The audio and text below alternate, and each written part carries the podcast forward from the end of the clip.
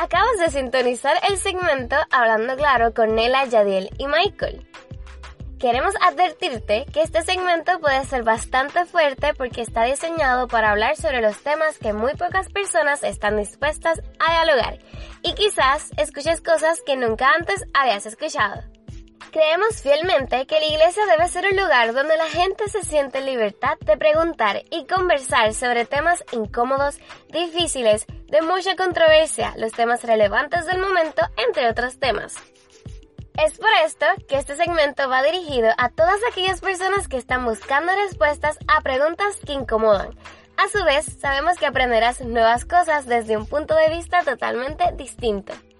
Sin embargo, si eres menor de edad o eres nuevo en la fe cristiana, te recomendamos no acceder al segmento, ya que puede crear confusiones en vez de contestar tus preguntas. Y ahora finalmente, hablando claro, vamos a comenzar. Saludos a toda nuestra audiencia, bienvenidos a otro episodio de nuestro segmento Hablando Claro. Estamos bien contentos como todos los meses porque hoy en esta ocasión se encuentra un gran amigo, profesor, eh, yo diría erudito, doctor Yatensi Bonilla, él es profesor en lenguas antiguas eh, y da varias otras materias de Ecuador, igual que Nela, eh, así que hoy hay un dos pados, Ecuador versus Puerto Rico. y me siento, no solamente yo, sino Yadiel y Nela, muy agradecido, Yatensi, por su disposición en estar con nosotros acá. Eh, sobre todo para conversar un poquito más profundo sobre este tema tan polémico y es hablar un poquito acerca de la mujer, eh, sobre el pastorado ¿no? de la mujer. sabemos que todavía hay comunidades de fe que entienden que que la mujer no debería ser pastora o no debería ejercer algún tipo de liderazgo dentro de la, de la iglesia, etc. Y me parece eh, pertinente para este tiempo, aunque tal vez no tanto como antes, pero todavía creo que continúa siendo de esa forma. Pero no sé si antes de empezar usted quisiera eh, decir algunas palabras, saludar y demás. Bueno, Michael, un, un agradecimiento muy personal a ustedes a usted por la invitación a este programa. Ya nos conocemos un tiempito atrás en Puerto Rico, en la Universidad Teológica del Caribe, que ya soy un puertorriqueño más. Yadiel, mi pequeño saltamonte, eh, mi alumno en, griego, un gusto saludarlo. Y gracias por la amistad, Yadiel. Y también Nela, que recién la, conozco, es compatriota, hincha de la Liga de Quito. Eh, ella entiende a qué me refiero, aunque sea costeña. Un gusto en conocerla y saludarla, Nela y muy agradecido por este espacio estar con ustedes. Súper. Eh, sí es bien, hay, un programa que yo lo veo todos los martes, es bien conocido y posiblemente aquellos que escuchen este segmento sepan de lo que hablo y es que él conduce un programa que se llama Respuestas a Preguntas que Incomodan, si no me equivoco, todos los martes este, que pueden conseguir o sintonizar ese programa a través de su canal de YouTube, Yatensi Bonilla, o en Facebook, si no me equivoco, ¿verdad? Sí. Eh, en el Facebook del Semisul también pueden sintonizar ese programa. Pero me gustaría que eh, Yadiel y Nela puedan tal vez compartir algunas inquietudes o preguntas, sobre todo Nela, que es la fémina del equipo. Este, y yo creo que eh, algo que nos enseñó Paul, y lo dije en el episodio anterior, eh, es que es importante siempre que en medio de varios hombres haya una voz fémina. Este, y sé que ella Tensi también comparte lo mismo que nosotros. Totalmente de eh, acuerdo, claro que sí. Imagínense, digo que, puro feo, los tres nosotros, pues faltaba alguien hermoso, alguien Nela, oiga. O si no sería un programa muy terrorífico. Nela, no. Nela, que de verdad que es un gusto, sí. Yo creo que, yo creo que tú puedes, más que todos nosotros, hablar un poquito más, tal vez de tu experiencia o, de lo que tú has vivido, has escuchado, has experimentado, no, o a lo mejor no tú, pero sí algún familiar, alguna amiga. Así que, en confianza. Bueno, sí, eh, qué gusto poder verlos acá con este tremendo compatriota y con mis amigos. Eh, sí, yo de verdad tengo un montón de preguntas este tema y estoy segura que eh, vamos a poder ir resolviéndolo muy chévere. Pero antes, por favor, yo quisiera que Yadiel nos salude porque vamos a escuchar su voz. Bueno, muchas bendiciones. Eh, es un gozo una vez más poder estar aquí y con Yatensi Bonilla, un hombre que nosotros admiramos mucho, seguimos mucho, hemos aprendido, yo creo que mucho con demasiado, y son de esas personas que uno tiene que exprimirla antes que el Señor se las lleve, o, uno tiene que exprimir y aprender todo, todo lo posible de ellos, y es un honor estar aquí.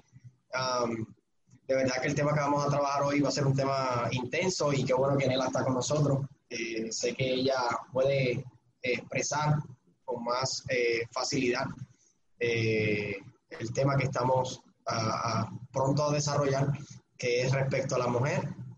Es un gozo, les saludo a todos, les bendigo y nada, vamos allá. Súper, pues bueno, eh, empezamos. Yo creo que hay varios versículos que han utilizado este, y ya sí nos puede hablar más de eso, pero a mí me gustaría no sé si, si podamos comenzar con, con este texto eh, bien controversial de la Reina Valera, primera de Timoteo 2.12, donde dice, porque no permito a la mujer enseñar ni ejercer dominio sobre el hombre, sino estar en silencio. Y voy a seguir leyendo, porque Adán fue formado primero, después Eva, y Adán no fue engañado, sino que la mujer, siendo engañada, incurrió en transgresión. Y el 15 está más espantoso todavía, que dice, pero se salvará engendrando hijos si permaneciera en fe, amor y santificación con modestia. Así que si no tienen hijos, creo que se van a perder. Bueno, Michael, primero permítame eh, partir con una premisa general y después ya me, me limito al texto. Mire, yo me hago una pregunta. ¿Cómo es que en pleno siglo XXI, donde los derechos humanos han crecido tanto, inclusive ya se habla de una filosofía de la inclusión, incluir eh, hombres, mujeres, niños, donde las razas, la lucha por, por las razas, el odio hacia los negritos, el indígena, eso ya está abolido por toda una serie de instituciones internacionales que, han, que se han formado para defender los derechos humanos. O sea, los derechos humanos se han dignificado, se han, han crecido, eh, se fundamentan en todo, eh, desde el punto de vista del derecho, de la filosofía, antropología y también de la teología.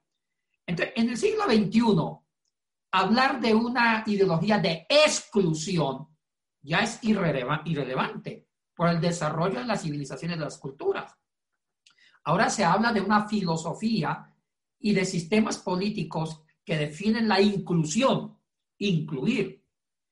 Y, y en el siglo XXI sostener un machismo ya es irrelevante. Y es irrelevante, no procede. Y, eso lo vemos en el mundo secular. Inclusive hay organizaciones y hay, eh, hay un derecho, depende de los derechos de cada país, que eh, descalifican, condenan la exclusión. Un ejemplo, hay países que ya condenan el racismo.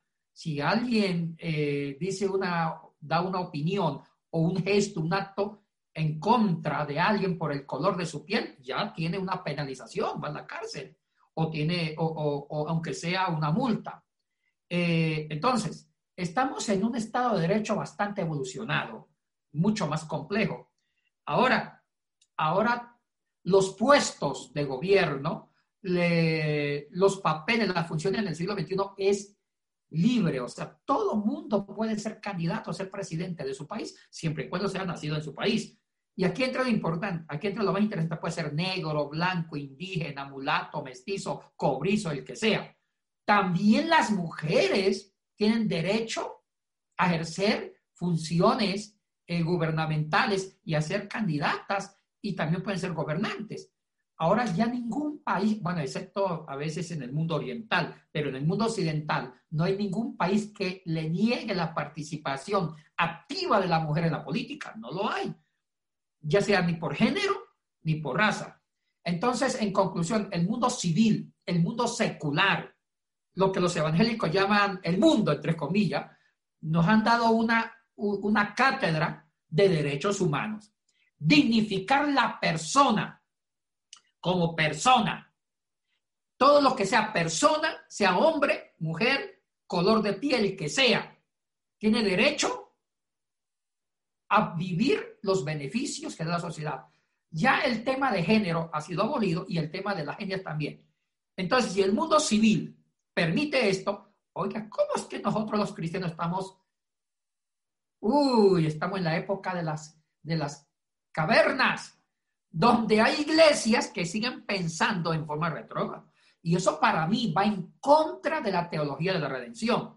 Yo hace un tiempo escribí un artículo fuerte eh, que se llama ¿Cómo es que hablamos de redención si no redimimos a la mujer?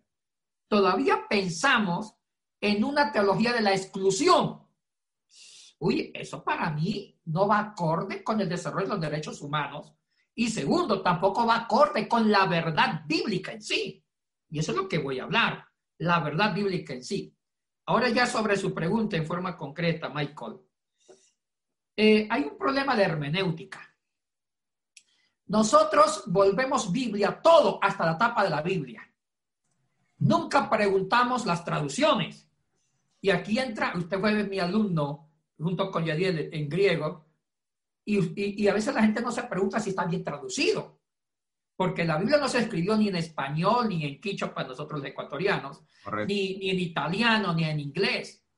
La Biblia se escribió en lenguas antiguas, lenguas muertas que tenían otra estructura gramatical, como el paleohebreo, hebreo, arameo y griego, y después la traducción latín, la vulgata latina.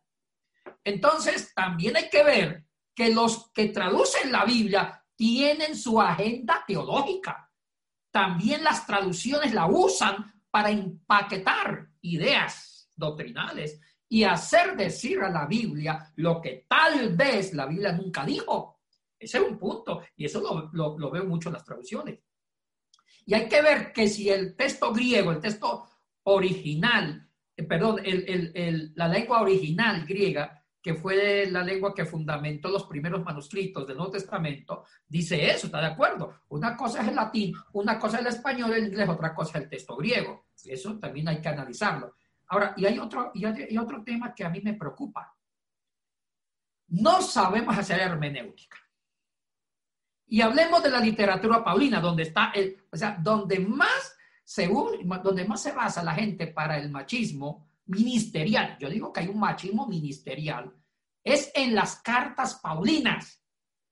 Pablo es el, el, el biblista, el escritor vulnerable a ser mal interpretado, porque todo el mundo cita a Pablo, que las mujeres en la congregación, usamos Corinto, que no permite que la mujer enseñe, usamos Timoteo, siempre se usa Pablo.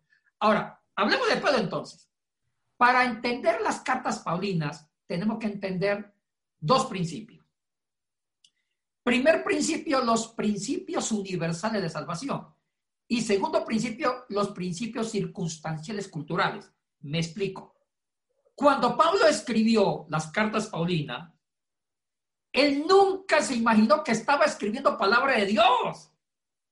A él le pasó lo mismo que le pasó a Cristóbal Colón, que viene a América y nunca pensó que vino a América, no al continente, él pensó que se fue a la India. Y murió equivocado, murió con una concepción equivocada que fue a la India. Por eso es que a los indígenas le dicen indio por la India. Y nunca se enteró que descubrió América Latina, nunca se enteró. Lo mismo le pasó a Pablo. Pablo escribió epístolas cartas en, la mente de él. Claro que Dios estaba inspirando la Biblia, eso estoy de acuerdo. Dios usó a Pablo sin que Pablo se diera cuenta. Pablo, él pensó que escribió cartas y muchas de él, muchas de esas cartas, muchos textos que él escribió, era para corregir problemas culturales a ciertas comunidades. Sí, eso iba a comentarle, profe, que, que, esas cartas que él escribió iban respondiendo a las necesidades de ciertas comunidades, de una comunidad en particular. De acuerdo, Michael. Entonces, ¿qué hace la gente? La gente toma un pensamiento de Pablo que iba dirigido a una comunidad para corregir un problema de la comunidad y lo vuelve universal. Pero también Pablo escribió principios universales que ya es principios que nunca van a pasar de moda ni de tiempo, como la teología de la salvación por gracia. la justificación por la fe, la, la salvación por la gracia de Dios en medio de la fe, eso es un principio bíblico universal. hay que separar principios universales, que es la propia palabra de Dios que nunca pasa de moda, y hay enseñanzas que son locales, culturales. Eso hay que separarlo. Quería, quería hacer una pregunta entre comillas, no la, no, no la tenemos que responder ahora, aunque sabemos la respuesta, pero será más importante los escritos del apóstol Pablo que lo que nos enseña Jesús, porque hay veces que la gente en la congregación pone a Pablo por encima de las enseñanzas que Jesús nos dio. O sea, no es que Pablo lo dijo, pero yo comparo lo que Pablo dijo con, con la imagen o con la representación que tenemos de Jesús. Y ahí debemos evaluar qué Jesús nos enseñó respecto a la mujer y, y, qué, y qué en, las biografías que tenemos, ¿verdad? Porque Jesús nunca escribió nada de él, pero lo que escribieron de Jesús, eh, qué Jesús o, en las escenas que tenemos de Jesús con la mujer, qué, qué nos dice Jesús, o sea, qué, qué nos enseña Jesús, por encima de lo que Pablo pudo enseñar en, como estamos diciendo, en, la, en las distintas comunidades, porque Pablo le enseña cosas a, Éfeso o, los discípulos de Pablo, las cautas de Toro Paulina le enseñan a las comunidades distintas cosas. Hay exigencias que, la teología paulina le exige a Corintio, que no se le exige a Tesalonicense, no se le exige a, a. Vemos que, como usted dice, el apóstol Pablo está trabajando con situaciones particulares, pero fuera de eso hay una teología universal, una, enseñanza universal que, que abarca todo. Y ese texto en particular, estamos por entendido que Pablo está trabajando una situación particular, en un tiempo particular, en una congregación particular. De acuerdo, Yadiel. Mire, eh, sumo, sumo, sumo algo más. Eh, usted tocó un punto muy interesante. Eh, en una exégesis correcta, el que tiene más autoridad es el autor de la salvación Jesucristo. Y a veces no leemos bien los evangelios, no le hacemos caso a los evangelios. Eh, porque Cristo es el nivel de revelación más alto. Una cosa es lo que diga Pablo y otra cosa es lo que diga el mismísimo Jesucristo. Entonces, los exégetas cristianos serios, todo lo que diga Pablo, lo que diga Santiago, lo que diga Pedro es filtrado. Y miren la expresión, escuchen la expresión que voy a decir. Todo lo que diga Pablo, Santiago, Judas, es filtrado por el pensamiento liberador de Jesucristo. Y si uno revisa los evangelios, Cristo dio un nivel de pensamiento muy elevado por encima de la filosofía griega, de Aristóteles, de Platón. Uno compare el pensamiento filosófico, teológico de Jesucristo en esa época era de avanzada. Oiga, entonces, yo creo que a Cristo no lo hemos escuchado y Cristo tiene mucho que decir sobre la mujer. Y, y, Cristo liberó a la mujer, la dignificó. E inclusive ellas fueron las primeras testigos de la resurrección de Cristo. Fueron ellas más que los hombres. hay que ver muchas cosas sobre esto. Y, y mire que los evangelios apócrifos, que a mí me encantan, varios de ellos, no estoy diciendo que es palabra de Dios, pero me encanta, como el evangelio apócrifo de, de el famoso de Tomás, eh, el Evangelio de María Magdalena, e inclusive ven que hay, mujeres que eran discípulas directas de Jesús, eran seguidoras de Jesús. Lo que pasa es que los evangelistas como Mateo y Lucas, como que ellos seleccionan el grupo, pero en la vida práctica de Jesús las mujeres seguían al maestro. Entonces, ese es un buen punto. Hay que escuchar a Jesucristo y Cristo trató en forma general en forma igual, eh, igualitaria al hombre y a la mujer. Totalmente, inclusive era más amigo de Marta y de María que el propio Lázaro. sumamente interesante. Y Nela, no sé si quiera compartir. Sí, me encantó lo que, al punto que llegaron, después de hablar generalmente de, cómo eh, Pablo, de cómo varios hombres de Dios trataron de de solucionar problemas puntuales en esa época, ¿no? Ahora, eh, llegando a, ese declive con el cual ustedes finalizaron este, este espacio, eh, llegamos a, ese, a ese pensamiento eh, humanista o inclusivo de que ahora, precisamente hoy, nosotros debemos incluir, y no solo incluir ah, vamos a darle la oportunidad, ah, vamos a dejar que esto suceda. No, no es por, porque nosotros vamos a darle oportunidad a las mujeres. Eh, si Jesús lo hizo, ¿quiénes somos nosotros para en este momento y en esta época, este siglo, poder decir, no, tú todavía no estás preparado, tú todavía no puedes hacer esto?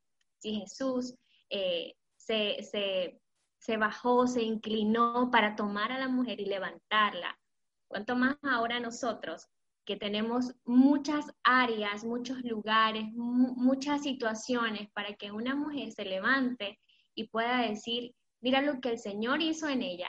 Y, tiene que hablarlo, porque ese es, ese es el, mayor, eh, el mayor servicio, ¿no? De que hoy nosotros hemos recibido a Jesús y, hemos recibido sanidades asombrosas como mujeres eh, para hablarlo, porque tenemos que compartir lo que por gracia hemos recibido. Entonces hoy yo creo que, que llegamos a este, este corto de, de, saber y recordarle a todas las chicas y todas las mujeres que nos van a ver que la mujer puede ser pastora. Claro, y pero, eh, eh, eh, totalmente de acuerdo, pero sé que todavía vamos a tener personas que van a decir, pero es que la Biblia dice no permito a la mujer enseñar ni ejercer dominio sobre el hombre, sino estar en silencio. Porque quien falló no fue, no fue, no fue Adán, fue Eva. y me gustaría que Yatensi ahí hablara un poquito eh, qué hace Reina Valera, por qué se traduce así. Este, de hecho, ¿qué, dice el idioma original? Mire, Michael, eh, sí, yo sé que esa fue la primera pregunta y yo la voy a contestar. Mire, antes de, ir a la mala traducción de ciertas versiones, permítame fijar un punto muy valioso. Para mí, el Evangelio de Juan es el Evangelio desmitologizador, porque es el Evangelio más liberador que yo podido leer, Juan. Usted observe los 21 capítulos de Juan. Juan no nombra, no da muchos nombres a los apóstoles. Es interesante. Los doce apóstoles son más trabajados en los evangelios sinópticos, en Mateo sobre todo y, en Marcos, que les interesa los doce seguidores de Jesús, hombre. Juan no. Usted dígame un, dígame, ya dígame, Michael, un texto de Juan donde Juan dé mucha relevancia a los doce. Interesante. A los doce al grupo de hombres. No, Juan habla de una cantidad inmensa de seguidores que hay hombres y mujeres. Y lo más importante que el Evangelio de la Mujer es Juan, donde Cristo se toma más tiempo dialogando con mujeres es Juan. Hay ese diálogo precioso de Jesús con la mujer samaritana en Juan 4, donde hablan de la teología de la adoración es un debate hermoso. ¿Dónde se debe adorar a, Dios? Y no, lo, y no lo está hablando con un hombre, sino con una mujer. Pero también, claro, tuvo diálogos interesantes con Natanael sobre, eh, y también con otro gran fariseo sobre el nuevo nacimiento. Pero también el que, los que unen a, a Jesús antes de la sepultura, antes de morir, fueron dos mujeres, sobre todo María. Es interesante ver que el protagonismo de la mujer es fuerte en el Evangelio de Juan. Ahora, sobre el tema de, la reina Valera. Buena pregunta. Aquí hay un horror de traducción más que error. Eh, varios eruditos dicen que la mejor traducción sería así, pero no le permito que le enseñen a la mujer en forma grosera, sino que esté en silencio los varones groseros. O sea, al revés. El, apóstol Pablo quiere decir que no le permito que a la mujer se le enseñe que ningún hombre ejerza autoridad en forma autoritaria a la mujer, sino que mejor el varón se haga silencio. Es al revés. Claro que los que me van a escuchar se van a se van a asustar. Eso es una herejía una herejía, pero... La primera interpretación que he escuchado de eso. Exactamente. Así me una herejía. Pero claro que cuando uno va a la conclusión asusta, pero si, si me dan una semana o dos días para demostrarlo, como lo hicimos en la clase de griego, Michael, si me dan el tiempo necesario para demostrarlo a nivel lingüístico gramatical, me va a dar la razón. Porque lo que yo he dicho en forma general y conclusiva, hay toda una demostración científica desde el punto de vista lingüística de la gramática griega. Y lo que convence no es tanto la conclusión, lo que convence la fundamentación lingüística eh, académica, la metodología que uno usa para llegar a esa conclusión. Si me escucharan demostrando esto, ustedes no se van a enojar, van a aplaudir, pero no puedo ahorita demostrarlo por muchas razones, sino ir a la conclusión. Ahora, ¿por qué Pablo dijo eso? Que no le permito eh, al hombre enseñar en la mujer con, con palabras fuertes, sino que mejor, mejor el hombre que se calle. Lo que pasa es que ver el contexto cultural. Tampoco se está diciendo que el hombre no enseña a la mujer, ni la mujer al hombre, no. Pablo está corrigiendo una situación cultural de Asia Menor. Entendamos el contexto de Timoteo. Resulta que en Asia Menor, eh, eh, Timoteo fue pastor, no sabemos en qué iglesia específicamente, posiblemente fue en Éfeso. Y en Asia Menor y en Éfeso especialmente, eh, existió mucho machismo y el machismo griego era peor que el machismo judío.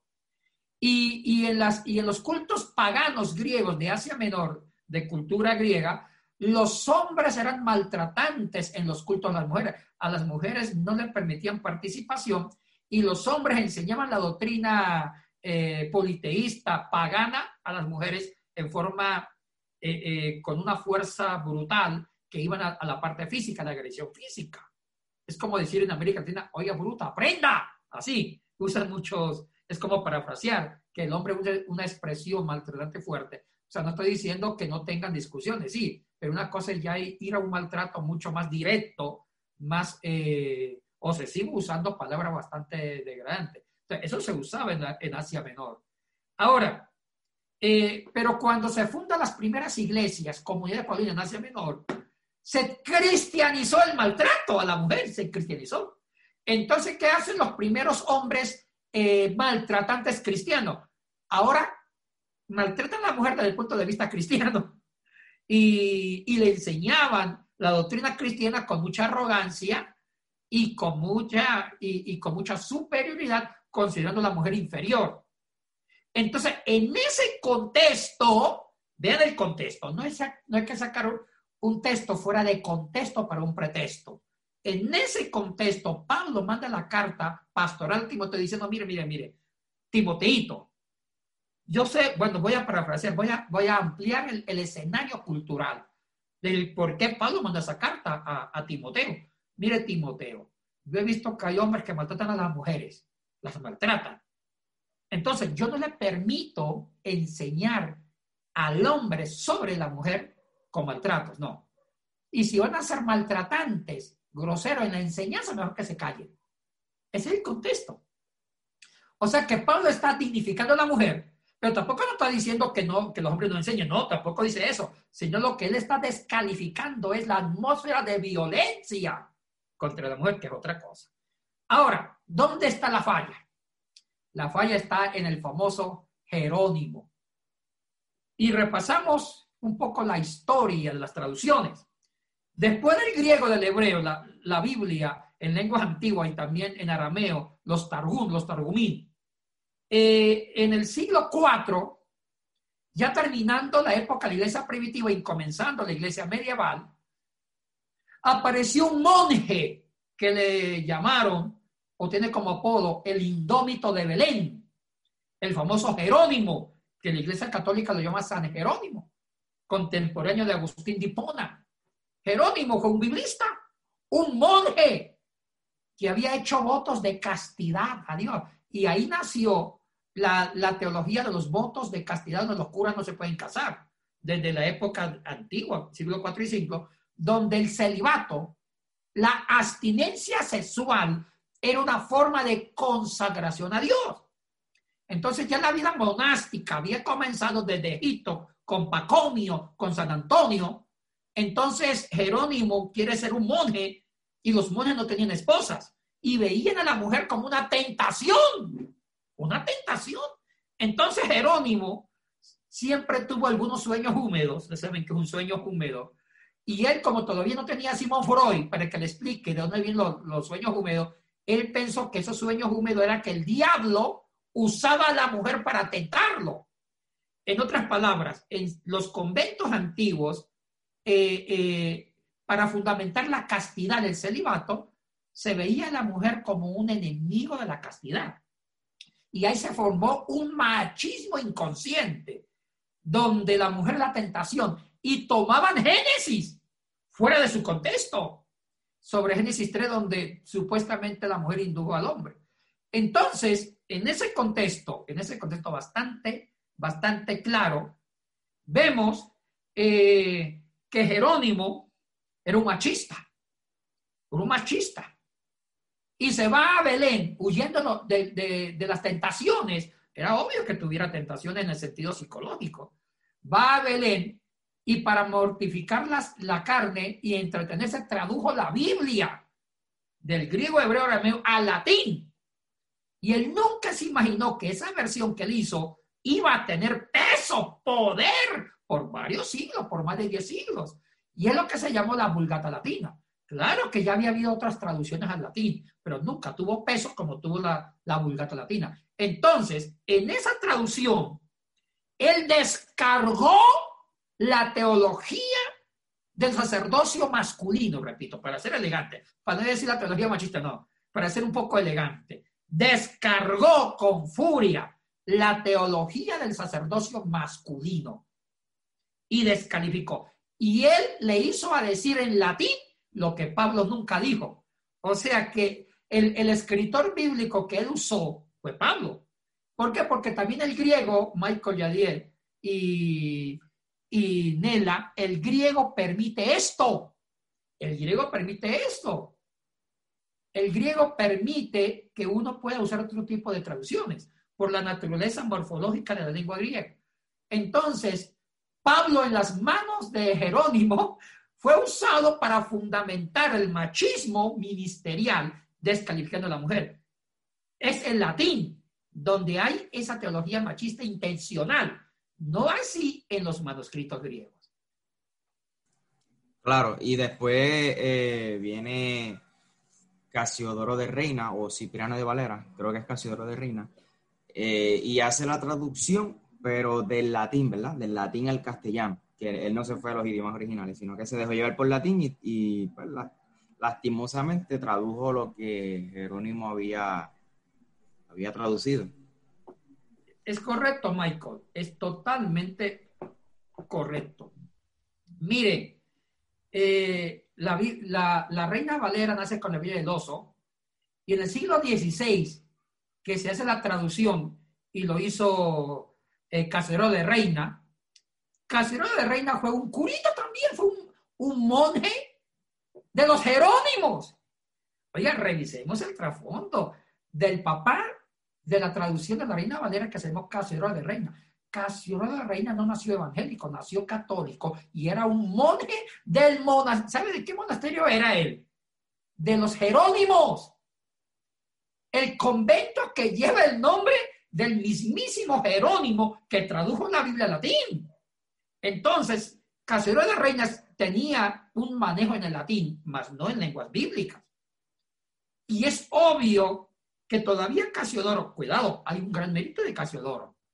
Casiodoro hizo lo correcto. Él puso la primera piedra, que fue hacer la primera traducción al español, al castellano antiguo, que fue tener una Biblia en castellano no importa de las fuentes que él tomó para traducir, lo importante es que ya tradujo al español y eso hay que aplaudirlo. Pero es responsabilidad de los otros traductores de mejorar la traducción de Casiodoro. Casiodoro hizo lo correcto. Yo creo que mi respeto es a Casiodoro porque rompió paradigma traduciendo por primera vez al español la Biblia. Ese es el mérito de él. Ahora, las teologías, si también la teología de la antigua traducción de la Reina Valera, eso le compete a los expertos. Posteriormente hay que corregir la traducción. Ahora, e, y es obvio que el machismo está todavía en el, en el, en el español antiguo, en la primera versión de la Biblia eh, Reina Valera que se llama la Biblia del Oso, la Biblia del Oso, que después eh, la corrigió un poco Cipriano de Valera. Ahora, Eh, yo siempre he corregido una mala opinión que dice que, que Casiodoro usó los textos originales. Primero que no había originales. Y que usó de pronto el, el, texto masorético del hebreo y el texto receptus del Nuevo Testamento, que fue el, el famoso texto de Jerónimo de, Jerónimo de Rotterdam. Eso es mentira. Él usó mucho la versión latina, que consultó con versiones griegas y hebreas, otra cosa. Pero la base de la traducción de la Biblia del oso es del latín. Sí, es importante resaltar eso, porque yo he escuchado esa, esa otra línea y, y, pues estudiando con usted el griego, pues nos, nos hemos dado cuenta. No sé si Yadiel quiere compartir algo.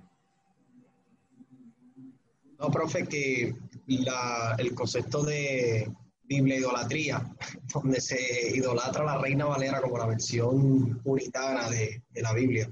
Y, y, eso es algo que nos ha lastimado mucho, porque estos intérpretes fundamentalistas, literalistas, de que si está escrito ahí, pues está escrito así, así se debe de interpretar. Y yo creo que eso ha sido una de las cosas que más nos ha hecho daño, no ir a la fuente, no ir al contexto original, y cómo este texto, que a primera instancia, eh, con la influencia latina de San Jerónimo, siempre se pierde un 15 a 20% de una traducción a otra, un idioma a otro.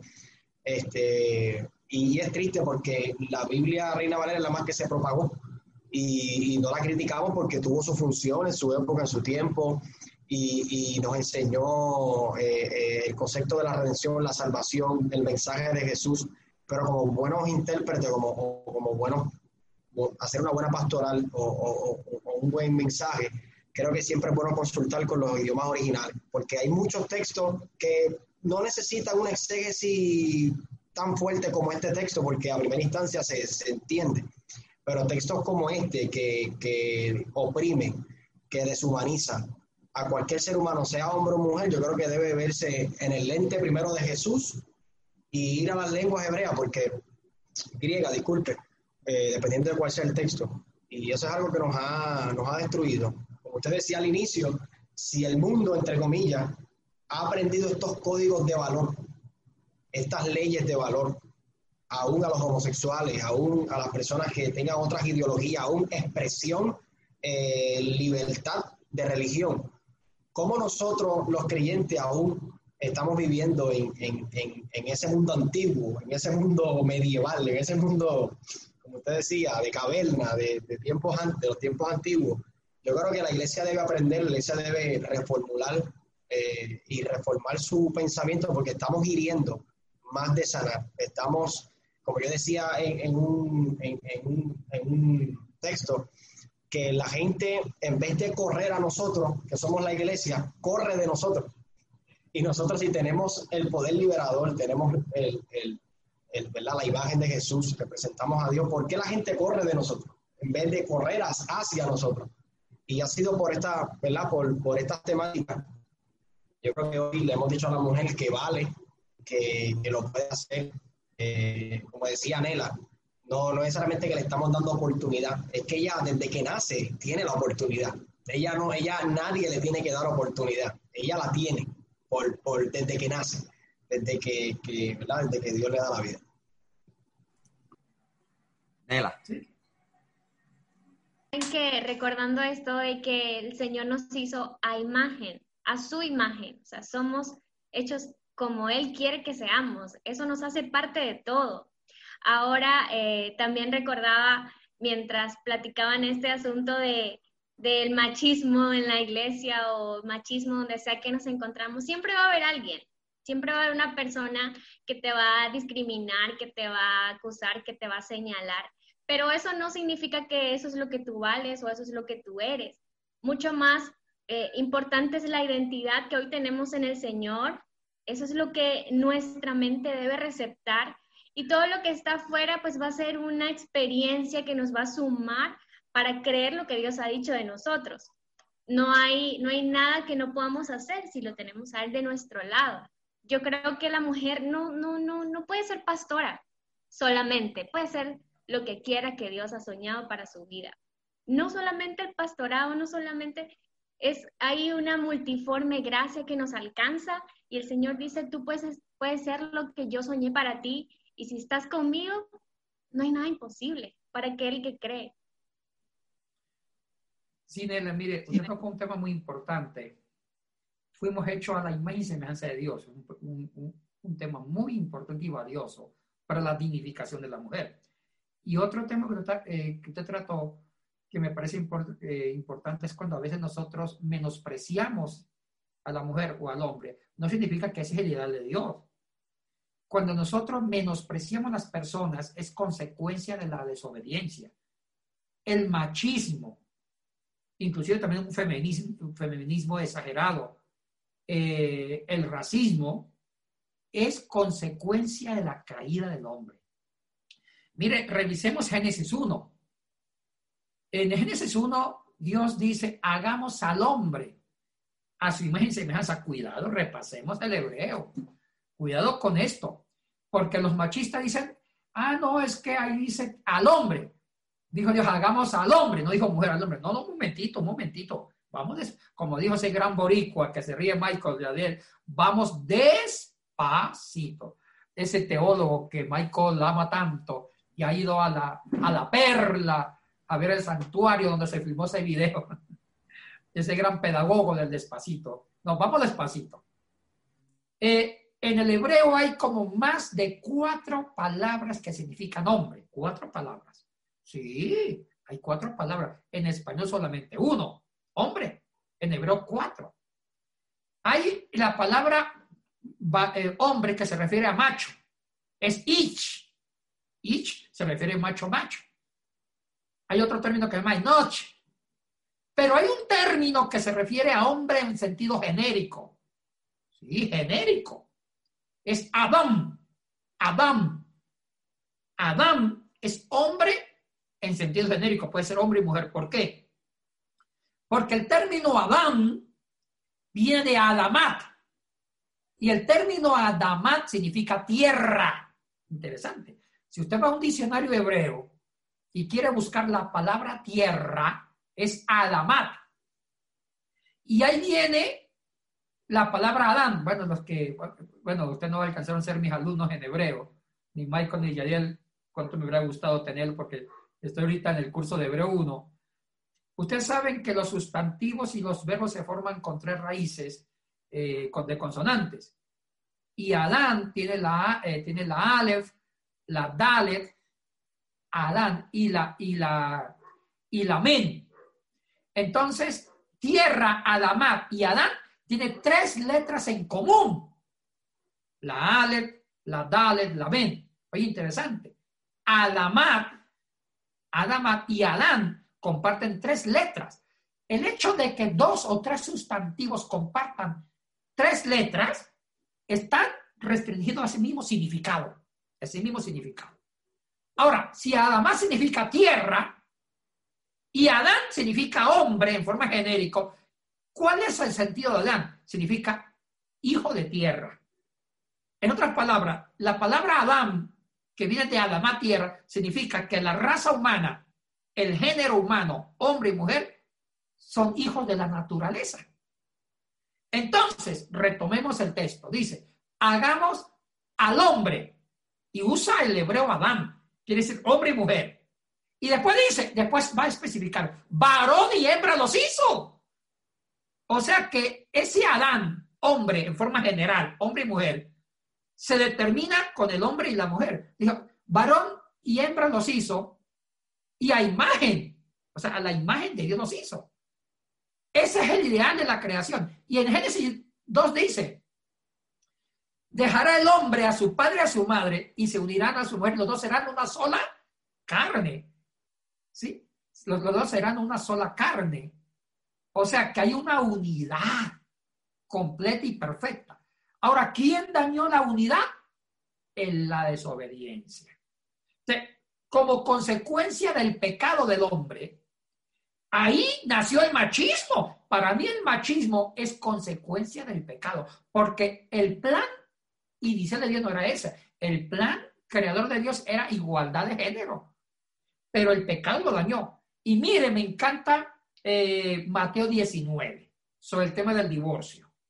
No voy a hablar aquí del divorcio porque no es el tema, pero hay un tema eh, muy interesante sobre el hombre y la mujer que me interesa retomarlo.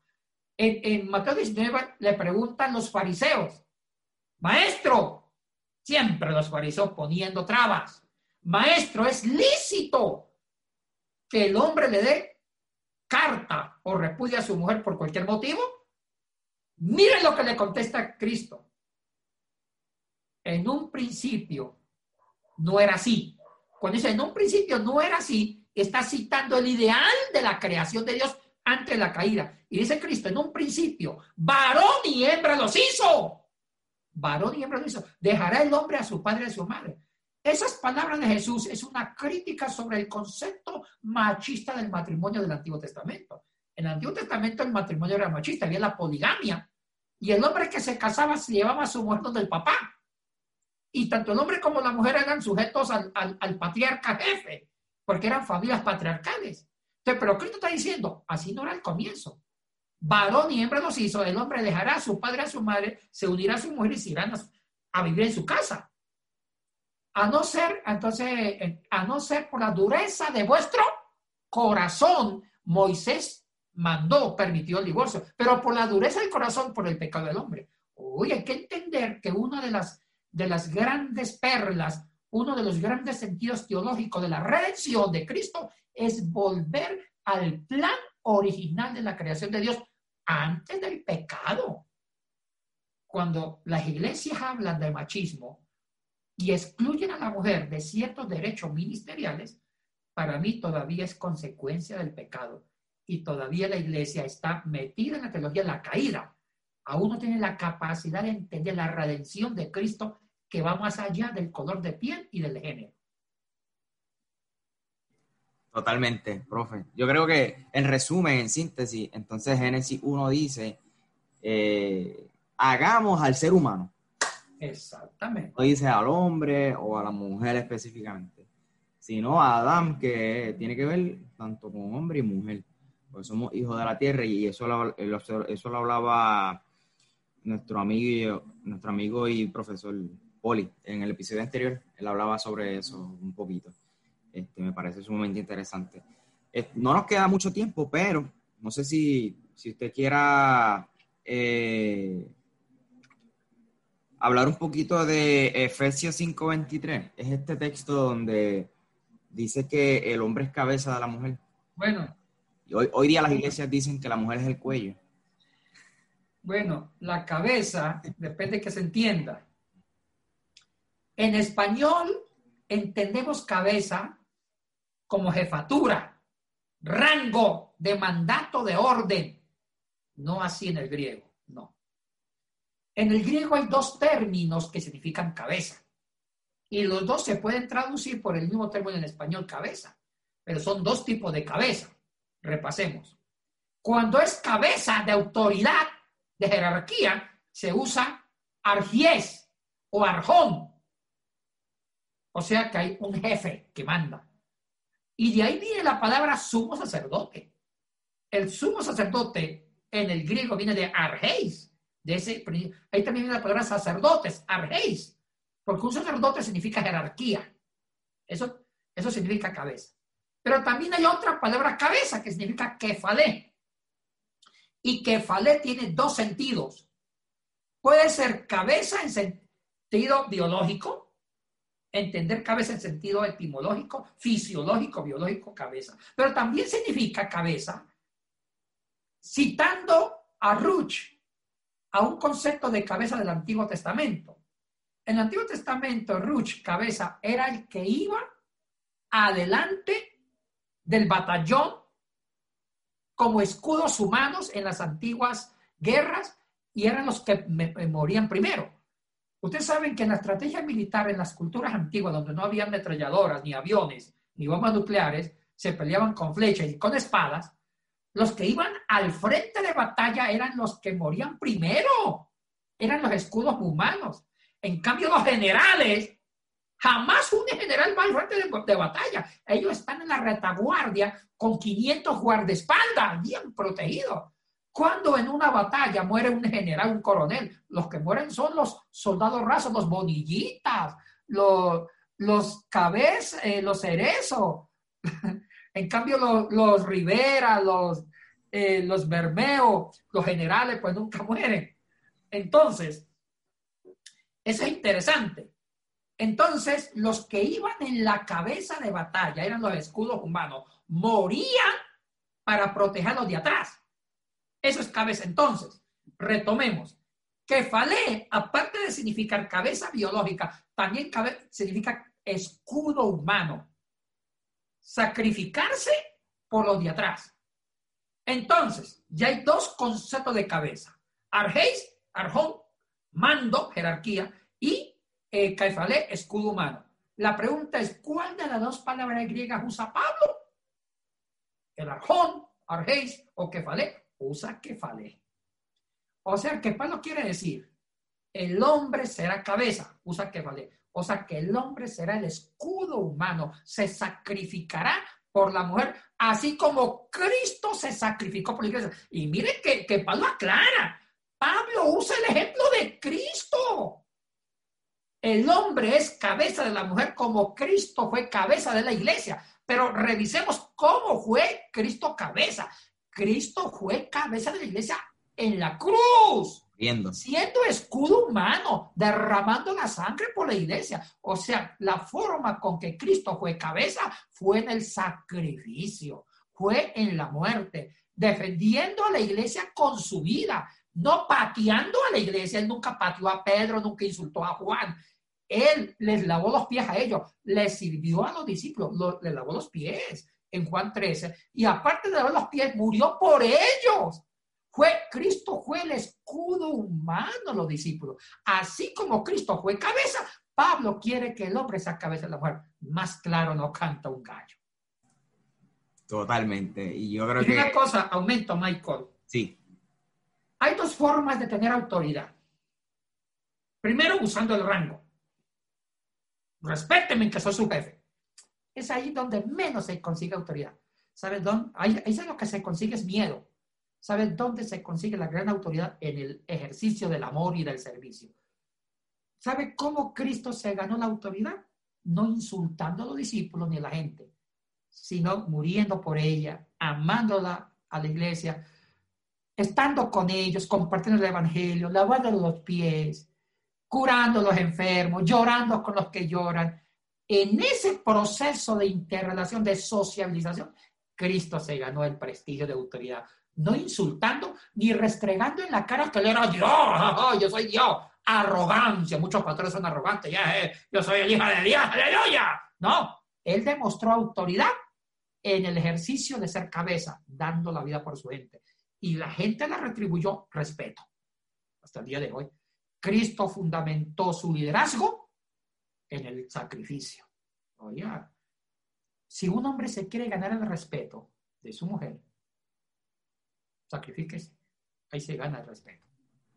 Anda. Nela, ¿qué crees? Wow, no, no tengo más palabras. Asombroso. Se y amor, muriendo por ellos. Eso fue impactante para mí. Eso me suena a Jesús solamente. Y hoy nosotros como iglesia, pues tenemos, tenemos que hacerlo también.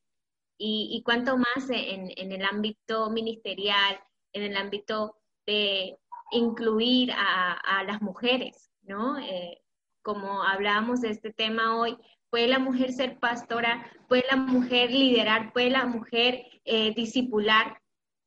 Claro que lo puede, lo puede. Y qué bueno que no se, no se necesita eh, un rango, una jerarquía o un poder, una, eh, una autoridad humana, sino que el Señor mismo añade esa gracia para que Él abra puertas, para que hoy la mujer pueda compartir y servir, porque de eso se trata, ¿no? Eh, eh, estar en un lugar, si el Señor te ha levantado hacia un lugar, es para que tú puedas dar ese servicio, ese amor, morir por la gente, amar a la gente, y es así como el Señor va a, recibir tu servicio como mujer, no sé en qué área eh, podrán servir Dios los talentos y los dones, pero en todo lo que se haga, que sea siempre con ese corazón humilde dispuesto para amar a la gente y servir como Jesús lo hizo. Bien, eh, muy buena su palabra. Eh, me encantó lo que acaba de decir Nela. Y aumento algo, Manela. Si usted me preguntara, mire, si me pregunta también allá o Michael, un texto que sea el texto más claro de, y de hablar de una redención para todo el mundo. La sangre de Cristo derribó las barreras étnicas, raciales, de género. Ya no hay hombre ni mujer, ni esclavo ni libre. Es precisamente Gálatas 3.28. Si leemos, y permítame leerlo, Nela, Gálatas 3.28 es, ese es un principio universal de hermenéutica. Dice Gálatas 3:28, una sublime declaración del apóstol. No hay judíos ni griegos, ni esclavos ni libres.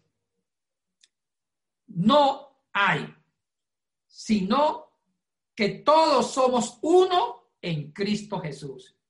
Tampoco hay ni hombre ni mujer. Todos somos uno. Oiga, esa es una declaración majestuosa, porque hay que entender el contexto de Gálata.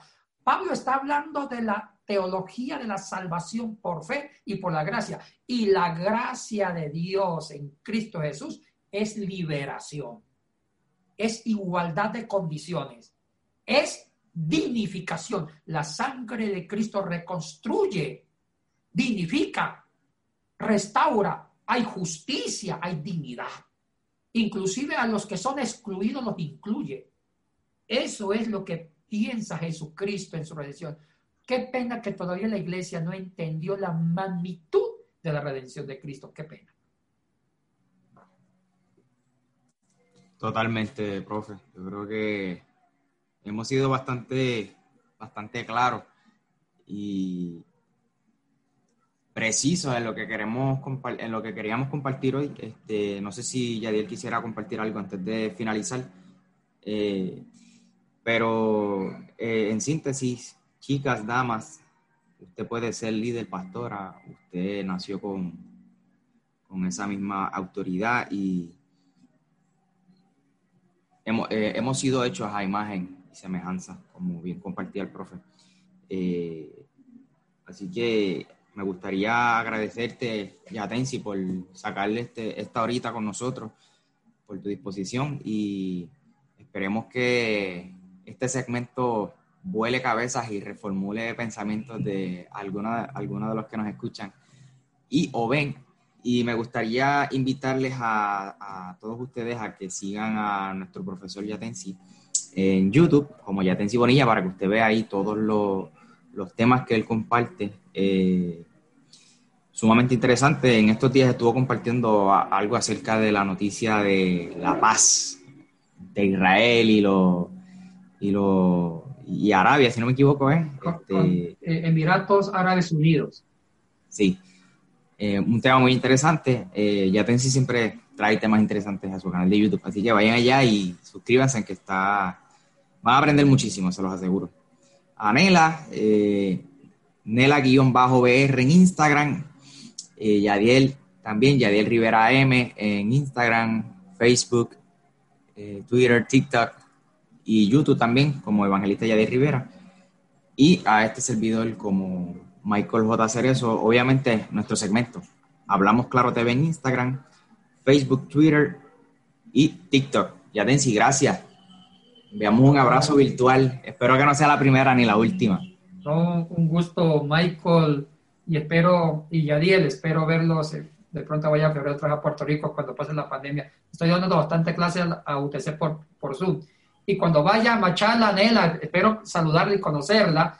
Cuando yo vaya a Machala, le voy a llamar para saludarla personalmente. A veces voy a Machala. Y ¿Usted viaja mucho a Guayaquil o no, Nela? Sí, sí, sí, sí, de repente sí me pego por allá en los viajes. Ya, mucho, un gusto en conocerla, Nela. Igualmente, Muchas bendiciones. placer. Ya, gracias a todos. Oiga, Michael, gracias por la invitación, ya bien. Gracias por esta invitación. Disfruté este espacio con los jóvenes. Gracias por escuchar el segmento Hablando Claro, creado y dirigido por Michael Cerezo. Queremos invitarte a seguir a los siguientes participantes de este segmento en Instagram. Ayadel Rivera, consíguelo como JR Ministry y Anela Bermeo como Nela-BR. Si quieres seguir a Michael Cerezo, puedes conseguirlo en Instagram, Facebook, Twitter, TikTok y YouTube como Michael Cerezo. Para preguntas relacionadas a este segmento u otros temas, accede a www.michaelcerezo.com. Hasta la próxima.